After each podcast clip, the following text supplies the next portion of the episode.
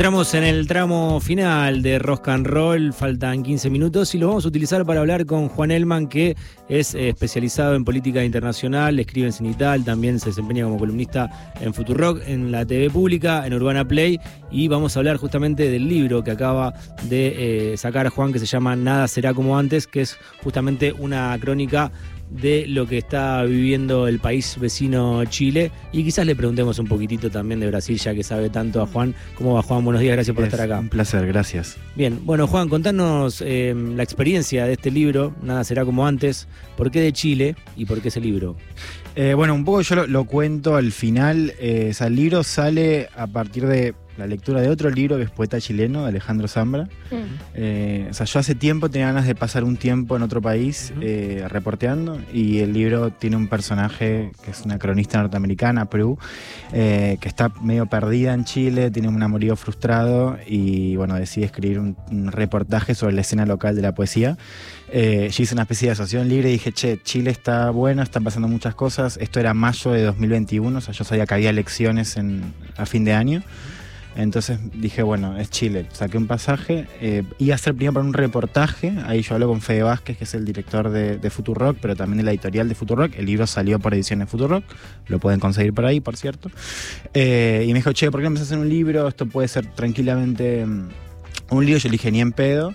Eh, pues no, pensé que no entraba para, para, un libro y después pasaron un par de meses, yo me estaba acercando al viaje y dije, che, esto sí podría ser un libro, así que me fui ya con la idea de, de reportear para un libro eh, saliendo un poco de Santiago. O sea, el libro tiene una parte de crónica en la Araucanía, que es el, epicentro del conflicto chileno-mapuche, en, Iquique, que es eh, donde está la frontera con Bolivia, donde hoy está se está dando una crisis migratoria bastante aguda. Eh, y el Antofagasta, que es como la capital minera de Chile, ¿no? que también vive una realidad muy distinta, si querés, a la de la capital. Así que la idea era viajar un tiempo por Chile a partir de la lectura de otro libro, pero la verdad es que para mí era muy interesante lo que estaba pasando ahí también. ¿Y qué fue lo que te disparó eh, el momento de la decisión de sí, esto puede ser un libro?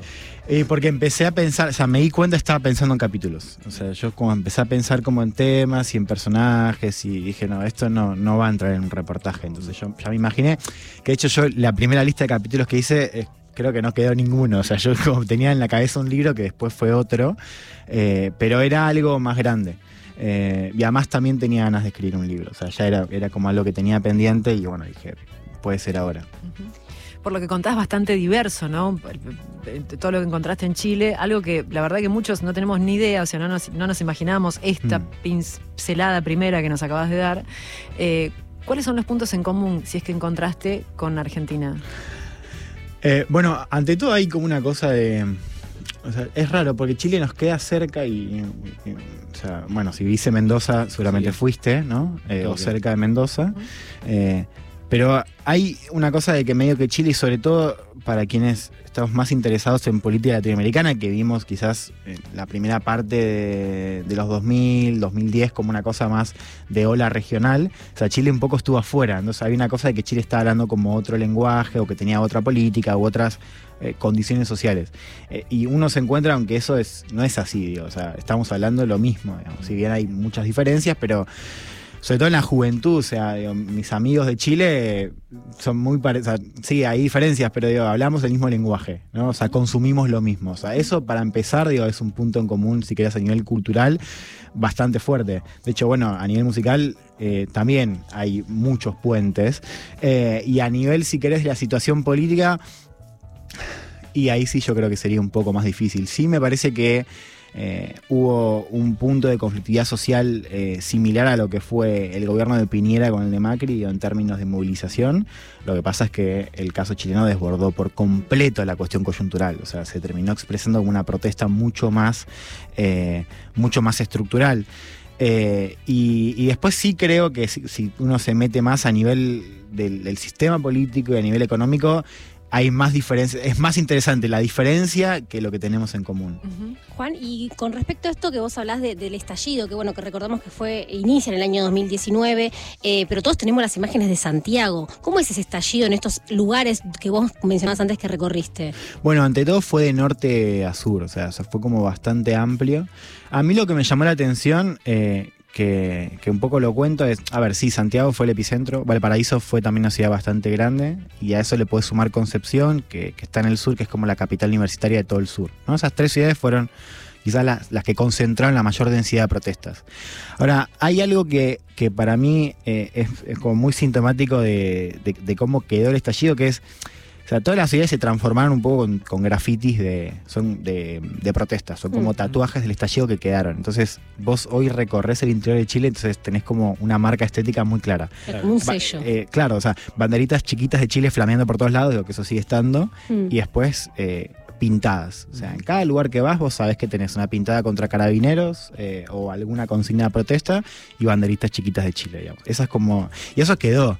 Eh, y después cada ciudad tiene su propio relato acerca de cómo vivió el estallido, o sea, qué se detuvo, digamos. Hay una idea de la conversación que, que se abrió en todo Chile y que marcó mucho la rutina durante esos meses, que eso fue para todo el país. O sea, si bien en Santiago fue más grande, o sea, eso en cada ciudad tuvo su propio relato, de decir, bueno, ¿qué estaba haciendo durante el estallido? ¿Qué pasó acá durante el estallido? Bueno, cada ciudad tiene su propia respuesta. Eh, ninguna se quedó al margen. ¿Y dónde cerrás temporalmente eh, el libro? En- después del, del- del rechazo del, del play- en el plebiscito constitucional el- del 4 de septiembre. O sea, el, el libro arranca un poco con el estallido. Está la llegada de Boric Sí, sí, o sea, y hace muy poquito que sí, pasó sí, lo de la- incluimos en un epílogo eso. Sí, porque nos quedaba así. O sea, Claro. era como, cambió mucho Lo también. agregaste después Cambió de, mucho. Sí. Sí. Lo agregaste después de haber cerrado el libro. Eh, no, cerré el libro con eso. Ah, ok. Pero es un epílogo. Claro. O sea, es como. eh, Es, es la, la parte quizás menos. O sea, más escrita desde acá, o sea, producida desde acá. Es una conclusión del proceso. Sí, sí, a raíz del resultado del 4 de septiembre. Sí. ¿Y qué pasó? eh, digamos que recién decís cambió mucho. Sí, la verdad que nos sorprendió bastante a todos, Sí. ¿no? Ese resultado. Sí, a ellos también. O sea, como de hecho hoy. ¿Y a vos te sorprendió? a mí no me sorprendió el, el triunfo o rechazo, me sorprendió la magnitud del Sí. triunfo. O sea, me esperaba algo mucho más parejo.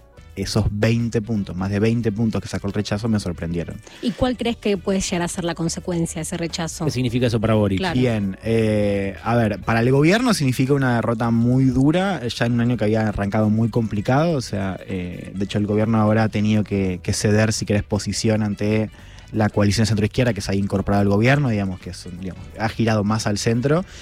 Y también lo pasa ya, si querés, profundiza esta cuestión de eh, pérdida de, de expectativas que, que- que tuvo dentro del sector progresista que lo acompañó, digamos, ¿no? De expectativas, lo cual no significa que lo dejen de apoyar, pero sí ha habido como un descenso muy grande de lo que significaba Boric cuando asumió y lo que es ahora. O sea, eso profundiza esa debilidad. Ahora, más interesante, más relevante es lo que afecta al proceso constituyente. Y la verdad es que hoy está la deriva, que es un poco lo que cuento ahí. O sea, hoy ya estamos, hay una cuenta de Twitter que es como ya va contando los días sin reformar, ¿no? Y ya se volvió medio un meme porque eh, ya más de 40 días había promesas de todo el sistema político de que aún si se imponiera el rechazo iba a haber un nuevo proceso y lo cierto es que hoy está estancado, ¿no? Eh, para mí la, la clave es que hoy la, la batuta la llevan los partidos políticos, a diferencia de la convención, que era un órgano donde tenía mucha incorporación de independientes y donde había quizás cierto componente de sociedad civil, eh, que también era, era muy sintomático de lo que pasó en Chile, del, Mm. del- del tipo de impugnación, que es un poco lo que yo cuento ahí, y si me permiten, es un tema que tenemos que mirar un poco más desde acá, que es lo que está roto, si querés, en Chile, o, o- o a lo que se termina impugnando no es a un sistema de partidos tradicional, a los dos partidos tradicionales de la, de la transición, es a la propia idea de representación política. ¿no? Esta idea de los políticos, la política, la idea de la democracia representativa. ¿no? O sea, la convención con su alta cantidad de independientes fue un síntoma de que en las elecciones todo lo que estaba por fuera del de los partidos políticos brillaba, ¿no? tenía atractivo. Eso se tradujo en la convención. Lo que pasa ahora es que el proceso está, o sea, vuelve a ser conducido por los partidos políticos y por actores que ya fueron impugnados en la movilización. Lo cual, ante todo, refleja de vuelta una desconexión muy grande entre lo que se está discutiendo ahora y, eh, y la ciudadanía, digamos. O sea, hay una distancia otra vez muy grande. O sea, hoy la verdad es que ya no es un tema. O sea, el tema es la desconexión. El tema es cómo se, cómo se, cómo fracasó la convención, cómo fracasó el texto. No es un tema lo que se está discutiendo hoy a nivel de constituyente eh, y toda esa discusión que, que se está dando, pero está muy lenta también.